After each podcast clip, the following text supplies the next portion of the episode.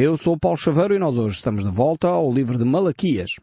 Temos então este povo que regressou do cativeiro e aproximadamente 100 anos depois, Deus está a trazer uma nova revelação ao seu povo.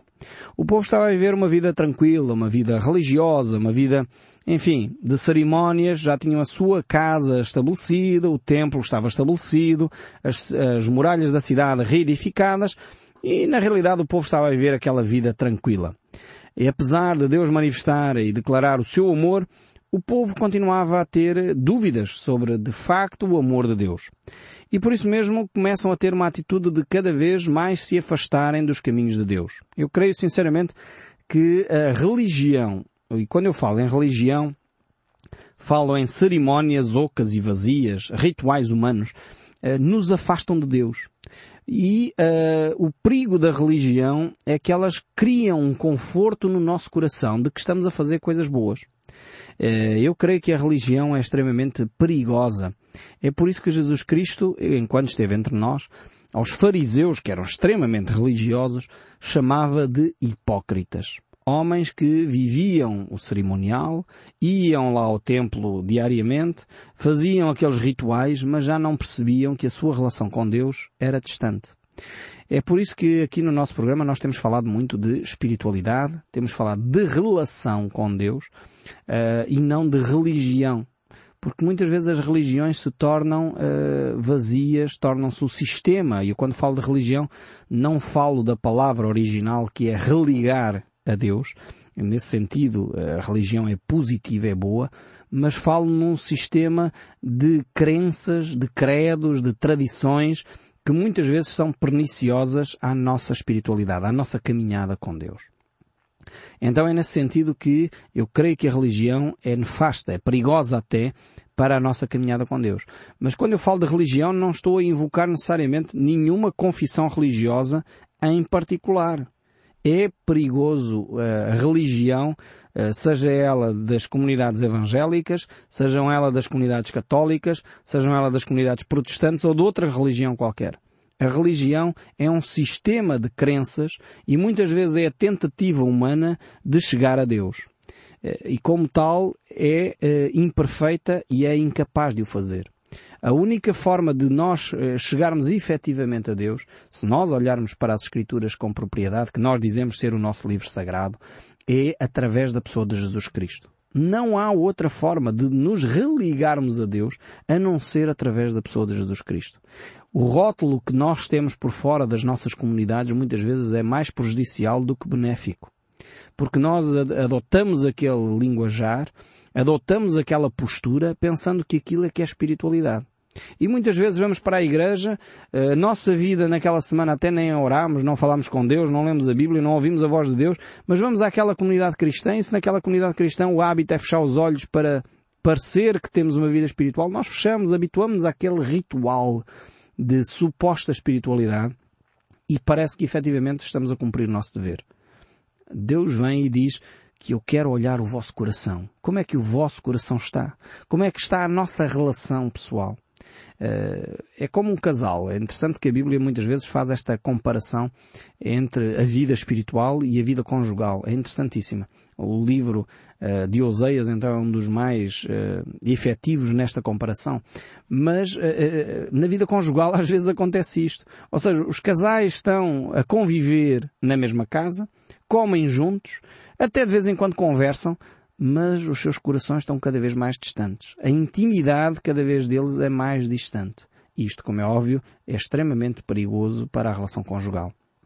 É por isso, creio eu, uh, que há tantos divórcios, porque as pessoas se vão afastando emocionalmente até que chegam ao ponto e à conclusão que o melhor é se afastarem fisicamente também. Porque emocionalmente já estão tão distantes, estão a quilómetros de distância, simplesmente o corpo não acompanhou as emoções. E então chegam à conclusão que o ideal é que o corpo acompanhe uh, uh, o aspecto emocional. É óbvio que este não é o plano de Deus para o casal. Deus quer que na vida conjugal as pessoas se tornem uma só carne. Este é o propósito de Deus, é o grande projeto de Deus para o casamento. Mas, no entanto, acontece na vida conjugal isto. As pessoas, apesar de conviverem na mesma casa, têm aquele ritual de chegar, dar bom dia, dar boa tarde ou boa noite, comerem juntos, jantarem juntos, eh, partilharem algumas tarefas domésticas juntos mas a sua vida conjugal se vai afastando, a intimidade, a relação se vai uh, desmoronando. Na vida espiritual ocorre às vezes este tipo. Temos aquela prática religiosa, temos o ir à igreja, temos o cerimonial, se nas igrejas se canta, a gente canta, se na nossa igreja se levanta as mãos, a gente levanta as mãos, se na nossa igreja é para estar sentado e recatado, a gente fica sentados e recatados. E temos aquela religiosidade formal, mas muitas vezes o nosso coração vai longe. Às vezes vamos à igreja e ficamos a contemplar as bonitas quadros que algumas igrejas têm, os vitrais que são extraordinários, uh, e nem prestamos atenção àquilo que está a acontecer lá. Uh, e se nos pedem para levantar, às vezes é preciso alguém nos dar um toque e nós, ah, ok, é verdade, é para levantar agora, levantamos, mas estamos a cumprir aquilo mecanicamente. E não é isto que Deus propõe para a nossa vida espiritual. Deus quer uma relação de coração, de intenção.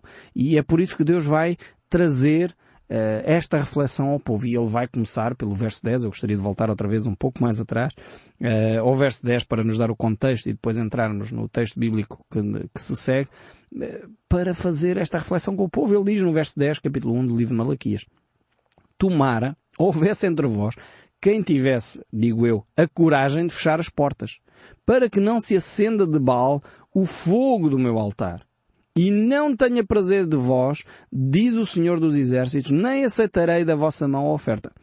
O que é que Deus está a querer dizer eh, aqui por estas palavras? São palavras duras, palavras bem fortes. Deus está a dizer era preferível fechar as portas das igrejas. Era preferível fechar aqui, no caso, a porta do templo. Porque aquilo que vocês lá fazem não é digno do meu nome. Aquilo que vocês fazem, o acender o fogo para sacrificar num altar, é errado. Porquê?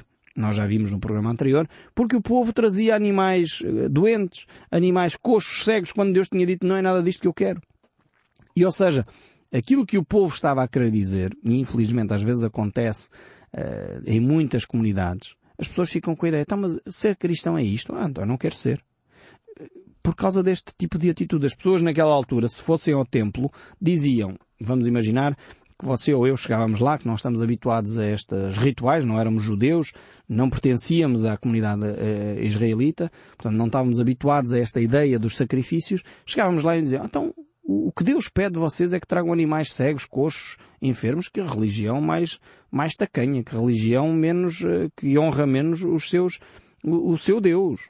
Porque, por exemplo, e poderíamos comparar, não, a religião do Deus Maloc é muito mais importante. Então eles chegam a oferecer o seu filho. Está a perceber a comparação. Se um pai chega ao ponto de oferecer um filho em sacrifício, Deus não quer isso. Não, não confunda, só estou a dar um exemplo, atenção. Alguém que está de fora a analisar diz, não, então aqueles eh, têm um Deus a quem eles temem muito mais. Então eles dão, dão mais importante que o filho. E aqui o povo de Israel dá os animais que vão para o lixo. Os animais que têm que ser abatidos porque nem, nem para comer servem. Porque estão cheios de moléstia. Percebem eh, como é que o povo estava a desprezar a Deus? Deus está a dizer, então o melhor é fecharem a porta. Nem vale a pena darem esta imagem, darem esta mostrarem esta atitude de desprezo, porque isto vai demonstrar às outras pessoas que vocês não percebem quem Deus é. Eu creio que este mesmo, este mesmo modus operandi, este mesmo procedimento eu creio que ainda muitas vezes nós mantemos. E temos que ter a humildade de dizer, Senhor, perdoa-nos quando nós fazemos isto. Melhor era fechar de facto as portas de algumas igrejas, porque o que se passa lá é tudo menos respeito ao nome do Senhor. É tudo menos veneração a Deus. Há muitas igrejas onde se vai que fala-se mais daquilo que os apóstolos fizeram e venera-se e ora-se mais aos apóstolos e a Maria e aqui e ali do que aquilo que Jesus Cristo fez. A pergunta é, será que isto é legítimo de, de alguém que se diz cristão? Pergunto eu. Vocês respondam. Alguém diz, eu sou cristão, mas entretanto eu passo 300 dias a falar de outras entidades quaisquer e 4 ou 5 dias no Natal e na Páscoa falo de Jesus. E pergunto, isto é ser cristão? Nós precisamos repensar o nosso cristianismo. Eu creio que muitas das nossas atitudes são atitudes muito próximas destas que encontramos aqui no povo de Israel. E, e, diz ainda mais o texto bíblico aqui no verso 11. Deus, por um lado, faz um desafio tremendo aqui à nação de Israel, mas eu creio que faz um desafio a cada um de nós. Verso 11 diz, Antes do nascer do sol até ao seu poente é grande entre as nações o meu nome.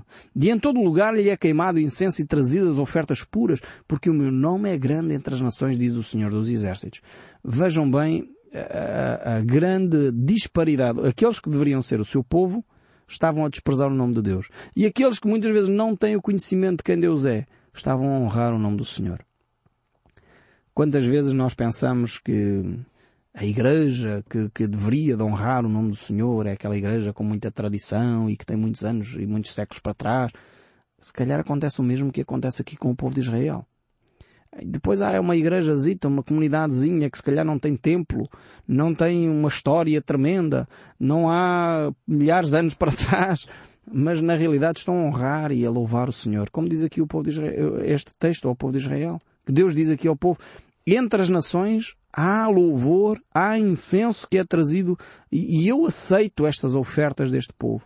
Coisas simples, porque o que Deus quer é um relacionamento simples. Nada de grandes catedrais e coisas tremendas, muito complexas, que afinal muitas vezes são ocas e vazias, onde ali se move mais a política do que a espiritualidade.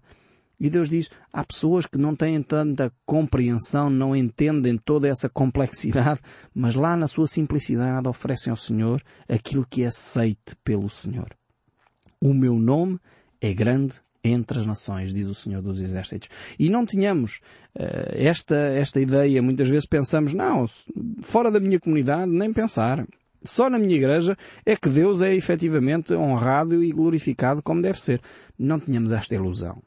Isto é uma ilusão errada e que cria muitas vezes uh, uh, cria muitas vezes fossos na relação. Se o nosso coração está sincero, Deus olha para o nosso coração. Podemos não ter uma complexidade, uma, uma cerimónia muito complexa, muito cheia de luz e muito cheia de rituais, que também é bonito, também é, é sério. Se for com o coração sincero, Deus aceita. Às vezes é uma coisa simples uma coisa que não tem um templo elaborado, não tem uma luz ou um candelabro tão elaborado, não tem uma carpete lindíssima, nem quadros fantásticos. São coisas às vezes uma casa, uma pequena garagem, onde pessoas sinceras se reúnem com Deus e eu devo, que amo a Deus de igual forma, respeitar essas comunidades. Já tenho dito aqui, vezes sem conta, não nos enganemos pelos rótulos fora das garrafas. Olhemos para o conteúdo. E é o que Deus diz aqui por outras palavras à nação de Israel.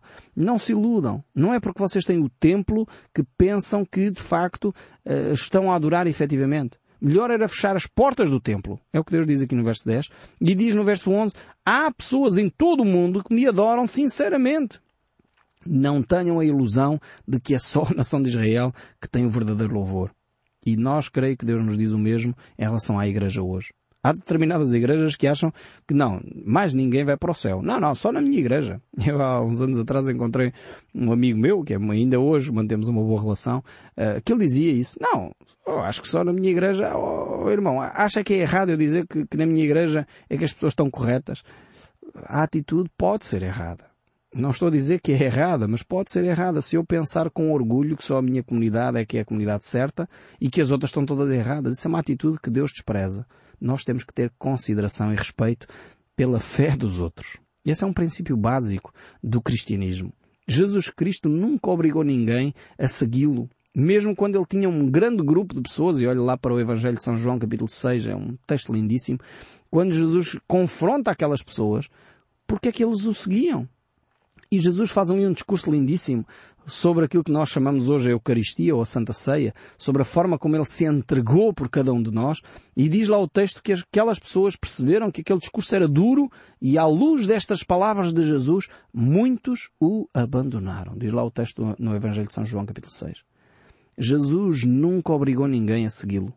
Ainda hoje ele continua a fazer o mesmo. Ele aceita todo o coração sincero, mas ele não força ninguém a segui-lo e a obedecer à sua palavra. Mas continuando aqui no, no, livro de Malaquias, capítulo 1, verso 12, Deus continua este diálogo com o seu povo e ele diz, mas vós o profanais quando dizeis a mesa do Senhor é imunda e o que nela se oferece, isto é, a sua comida, é desprezível. mais uma vez, o povo desvaloriza aquilo que era simples. A mesa do Senhor era oferecida, ali era, era o pão que ficava diante daquela mesa. Uh, e ainda hoje, na Eucaristia, temos esse símbolo, o pão e o cálice, o vinho, que simboliza o sangue de Jesus Cristo, o corpo de Jesus Cristo entregue por cada um de nós. E nós podemos dizer, mas que símbolos tão humildes, que símbolos tão simples, afinal de contas estes símbolos encontram-se em praticamente todas as culturas. Porque é que Jesus Cristo utilizou uma coisa tão simples e tão humilde? Ele não poderia ter usado o caviar, por exemplo? Ou uma outra coisa mais elaborada, um alimento muito mais sofisticado? A mesa do Senhor é, é simples. É demasiado simples. E, é, e desprezamos-la assim. E vemos aqui que o povo tinha desprezado esta mesa simples. Esta mesa que tinha o pão para simbolizar de facto o cuidado de Deus por nós, simbolizar a pessoa de Jesus Cristo, tinha o candelabro nesta mesa e o povo considerava isso desprezível. E continua ainda esta reflexão de Deus para com o seu povo, verso 13. E dizeis ainda, que canseira e me desprezais, diz o Senhor dos Exércitos. Vós ofereceis o dilacerado, o coxo, o enfermo, e assim fazeis a oferta. Aceitaria eu isso da vossa mão, diz o Senhor? Pois maldito seja o enganador que, tendo animal sadio no seu rebanho, promete e oferece ao Senhor um defeituoso. Porque eu sou grande rei, diz o Senhor dos Exércitos, e o meu nome é terrível entre as nações. Este discurso de Deus é, é, é um discurso encantador para mim, sinceramente.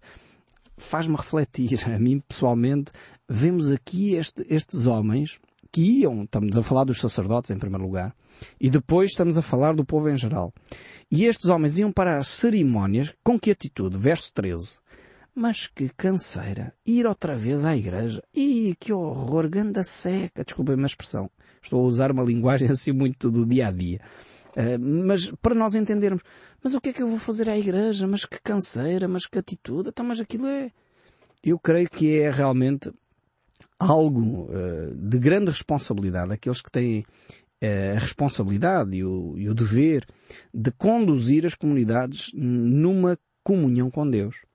Quando, de facto, um líder espiritual uh, provoca nas pessoas esta atitude de canseira, de enfado, de, de, de alguma forma uh, levar as pessoas a adormecer uh, por causa de ouvir a palavra de Deus, há aqui qualquer coisa de muito errado nesta atitude. o fundador deste ministério, Varane Magui, quando tomou posse no seu ministério, este senhor já faleceu há alguns anos atrás, mas ele relata, e é ele que nos deixa muitas destas reflexões que nós temos feitas aqui, um, ele foi alertado para três grandes perigos quando entrou no seu ministério. Ele dizia, aquela pessoa que, que o instruiu a ele nesses três grandes perigos, ele dizia, há três grandes perigos ou três grandes cuidados que um líder, um pastor ou um padre deve ter. O primeiro cuidado que ele deve ter é o cuidado com a preguiça.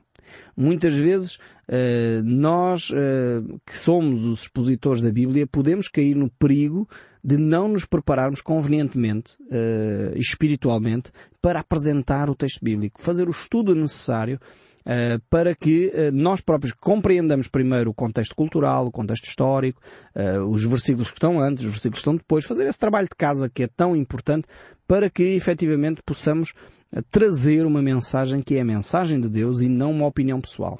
Então é, é preciso que o líder espiritual combata a preguiça para que não caia no erro de pensar não, o Espírito Santo vai me iluminar e eu faço aqui dou aqui umas graçolas e digo aqui umas palavras, enfim, de encorajamento e está, é suficiente.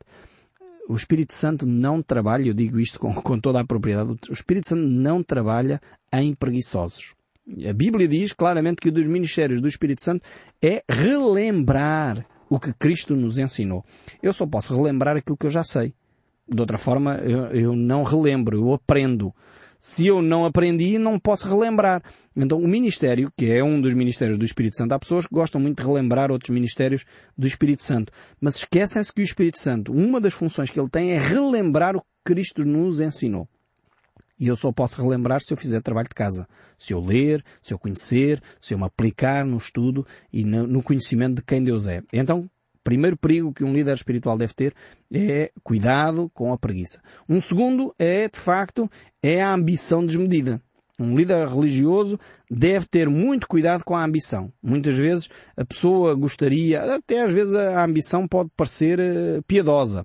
Ah, eu gostaria de ter uma grande igreja, uma grande comunidade, ser uma pessoa que aparece, eh, um grande orador, e às vezes as motivações não são as mais uh, sadias. Em vez de querermos honrar o nome de Cristo, uh, muitas vezes queremos que o nosso nome seja honrado. Cuidado com este tipo da ambição. E depois o terceiro perigo que ele nos alerta é não virmos a ser oradores aborrecidos, oradores chatos que provocam nas pessoas sono em vez de entusiasmo pela palavra de Deus. Três grandes perigos que os oradores devem ter. E efetivamente, quando eu me preparei para me tornar este, ter este trabalho aqui na rádio e expor esta palavra de Deus para vocês, uma das formações que, que nós fizemos me ensinou uma coisa extremamente interessante. Na altura ensinaram-me que 80% daquilo que fica na memória das pessoas tem a ver com o tom de voz. Tem a ver com a forma como as pessoas falam, com o ritmo com que se dizem as coisas. 10% tem a ver com o conteúdo e 10% tem a ver com a linguagem não verbal. Então é extremamente importante nós fazermos este trabalho de casa, aprendermos coisas, estarmos envolvidos para trazermos a palavra de Deus de uma forma adequada. E Deus aqui alerta para o perigo eh, exatamente de nos desleixarmos, tornarmos aquilo que é a palavra de Deus uma canseira para aqueles que estão a ouvir a voz de Deus. Então, aqueles que são religiosos, aqueles que têm a responsabilidade de ensinar o povo, devem ter esta cautela de não se tornar uma canseira, não ser os principais responsáveis pela canseira, pelo enfado que as pessoas têm por se lembrarem daquilo que é eh, a vida espiritual. E depois vemos aqui que mais uma vez a atitude do povo é extremamente importante. Deus vai alertar o povo para que eles não façam as coisas só por fazer. Mais uma vez, Deus utiliza aqui esta imagem de não trazer o dilacerado, não trazer o coxo, não ser o refúgio uh, que é oferecido a Deus, mas ser aquilo que é as premissas, aquilo que é o mais importante para nós, é aquilo que nós oferecemos a Deus. E, e por isso Deus diz aqui que o seu nome é terrível entre as nações. Deus vai dizer, ok, o facto de eu ter sido bondoso não foi suficientemente eh, marcante para vocês, então eu vou vos relembrar quem eu sou. E o verso uh, eh, 1 e 2 do capítulo 2, e vamos com isso terminar, diz assim, Agora, ó sacerdotes, para vós outros, este é o mandamento. Se o não ouvirdes e não propuserdes no vosso coração dar honra ao meu nome, diz o Senhor dos Exércitos, enviarei sobre vós a maldição e amaldiçoarei as vossas bênçãos, já que as tenho amaldiçoado, porque vós não propondes isso no vosso coração. Nós no próximo programa iremos olhar com detalhe o que é que este texto quer dizer. Quais são as responsabilidades daqueles que se dizem sacerdotes? E vamos exatamente partir desse ponto no próximo programa. Que Deus o abençoe ricamente e até lá não deixe de ouvir o som deste livro.